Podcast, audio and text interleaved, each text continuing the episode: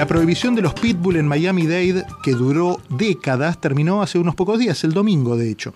En junio, el gobernador Ron DeSantis firmó una ley que prohíbe a los gobiernos locales y a las autoridades de vivienda pública prohibir perros de una raza, peso o tamaño específico. En virtud de la nueva ley, los gobiernos locales pueden seguir adoptando políticas para evitar los ataques siempre y cuando no señalen a una raza en particular. El tema de la discriminación entra al mundo animal en el condado por el tema de las razas de los perros, que sí y que no. Pero ¿cuál es el misterio de los pitbull que tanta mala prensa tienen? Se lo pregunto a la médico veterinaria Solange Krabiecki. Eh, Solange Krabiecki es eh, una eh, formidable médica del mundo, de, del mundo animal y, conoce de cerca, porque los atiende, ella sabe todo este tema que, queremos consultar en esta mañana.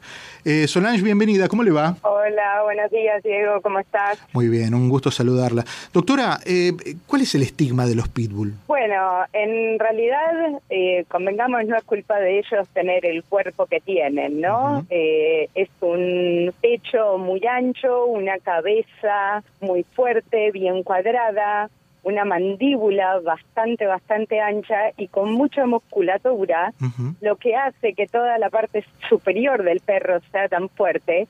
Y a la hora de tener una pelea o un ataque es un perro que por su contextura es un perro que es bastante peligroso. En caso de que llegue a haber una confrontación, este, por eso es que lo hacen así de, mala fama. ¿El pitbull es un perro cruza o es una raza pura? No, es una raza pura. y, frente a la frente a la violencia que pueden manifestar cuando están enojados, eh, da lo mismo si es perro o perra, tiene algo que ver, porque dicen en general que las perras son un poco más eh, sensibles por aquello de el instinto de protección que tienen, ¿verdad? No, en realidad a la hora de la agresividad, agresividad, perdón, este es mucho más agresivo el macho por una cuestión hormonal. Okay. Que ahí es creo que donde de pronto uno debería enfocarse un poquito. Cuantas más hormonas tenga el perro, más agresivos los perros se vuelven. ¿Qué vuelve agresivo un perro, doctora?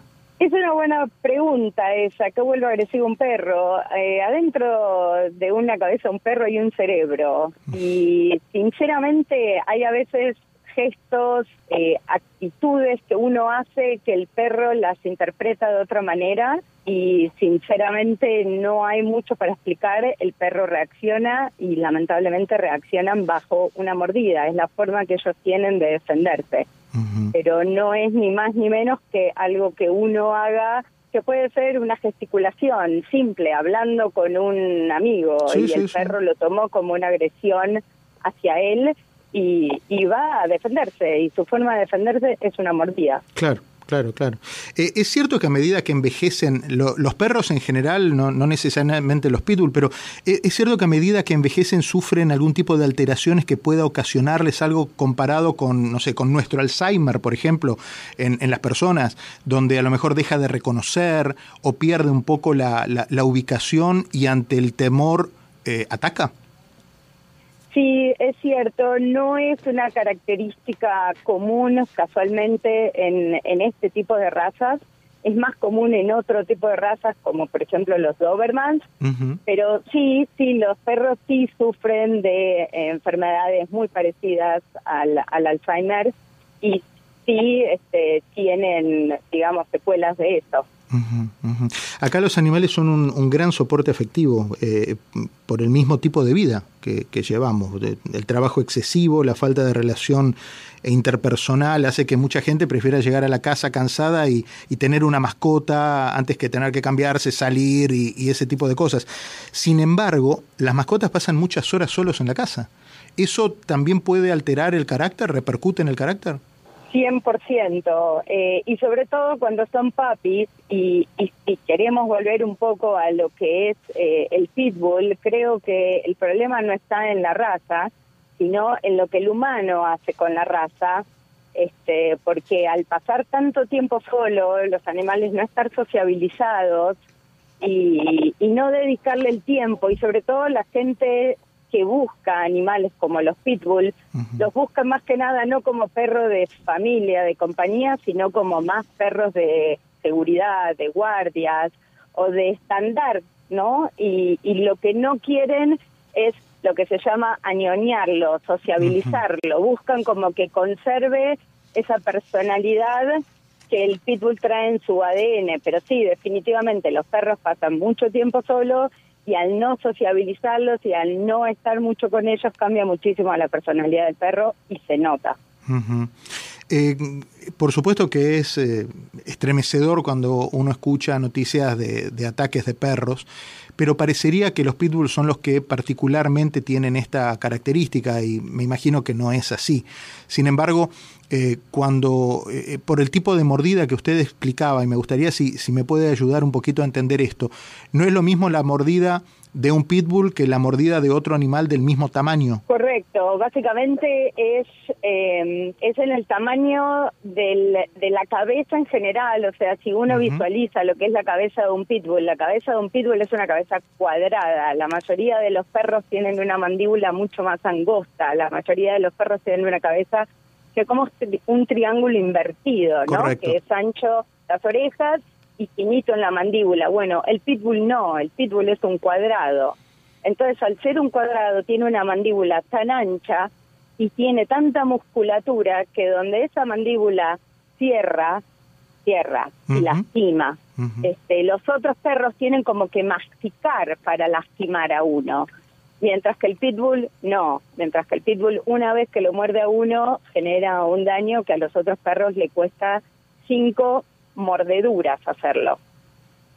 Es interesantísimo lo, lo, que nos está contando, por eso uno entiende ahora la, la, bravura de las heridas en un ataque de pitbull. ¿no? Cuando le llevan, por ejemplo, a un, pitbull a, a, hacerlo ver, eh, ¿hay alguna particularidad en las, en, las enfermedades o en las, en las patologías que tienen? Hay algunos que dicen que tienen problemas de respiración, hay otras razas que dicen que tienen problemas en los oídos. Eh, ¿Los pitbull, cuál, cuál sería el punto débil? No, sinceramente, salvo que sean animales blancos que tienen bastante problemas de piel, uh -huh. yo me atrevería a decir que el pitbull casualmente no es una raza con problemas específicos, como usted uh -huh. mencionaba, uh -huh. eh, los problemas de respiración en los English Bulldogs o en los French Bulldogs, los Bulldogs francés que ahora están tan de moda, sí.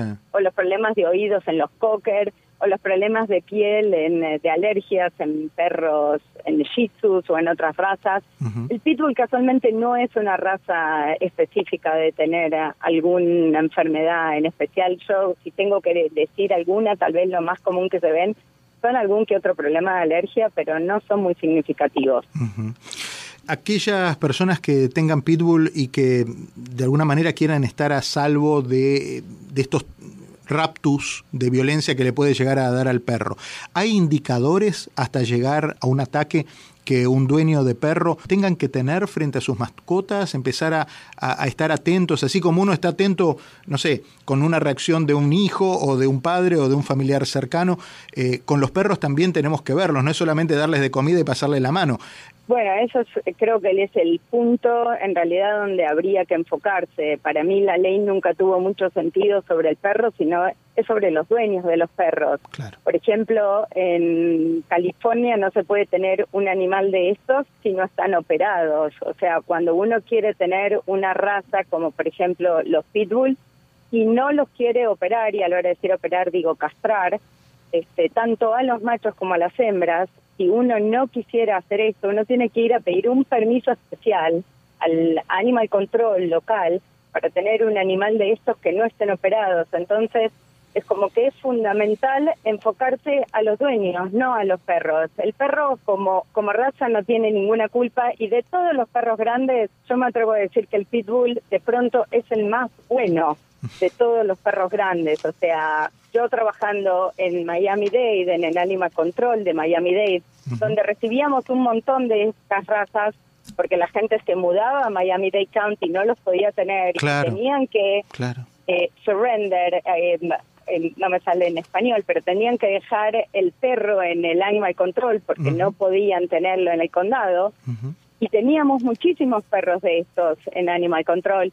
Y la verdad que son los perros más buenos de todos con la gente. O sea, teníamos otros perros de otras razas, más grandes o hasta más chicos, que eran muchísimo más agresivos de lo que es el pitbull. El pitbull con la gente generalmente es un perro muy noble. Nosotros trabajábamos los pitbull sin ni siquiera precauciones y hasta a veces solos, porque es un perro que es muy muy noble si uno lo sabe educar. Lo sabe llevar. Si uno lo tiene operado, donde donde las hormonas bajan, donde les los calman mucho a los perros a nivel de, necesidad, digamos, de urge, o sea, como que no tienen esa necesidad de morder. Si uno los educa, si uno los cría, eh, si uno les da amor, si uno les pone un leash, si están acostumbrados, o sea, la mayoría de los ataques no hubiesen pasado si hubiese habido un dueño responsable atrás. Los perros no pueden estar sueltos, los perros no deberían estar sin operar. Si todas esas cosas se hubiesen hecho bien, ninguno de los ataques hubiesen sucedido. Doctora, le agradezco. La culpa en realidad no es del perro, sino que de los dueños. Está, está clarísimo el punto. Doctora, eh, me quedo con el dato que usted pasó del Departamento de Servicio Animal del Condado. El Departamento de Servicio Animal aquí en Miami está en el 3599 Northwest 79 Avenida, en el Doral. Y cualquier consulta que usted necesite hacer, aprovechamos este detalle para dejar el, el dato de servicio, puede llamar al 311, que es el número para comunicarse con el condado, y allí usted puede averiguar. Y me parece eh, que es una, una buena opción cuando uno está preparado y tiene el hogar preparado, no el capricho de un nene, eh, ni la necesidad de uno, sino el hogar preparado para recibir a un animal antes de andar recorriendo criaderos, des una vuelta por el Servicio Animal del Condado, que allí hay muchos animalitos, muchos perros, gatos que quieren una familia, usted la tiene eh, y bueno, ahí se hace el match, ¿no, doctora? Le mando un cariño grande. Correcto, lo más lindo del mundo. Gracias a vos, Diego, por todo. un beso enorme. La doctora Solange Kraviecki, médico veterinaria, también pasó por la mañana de la radio.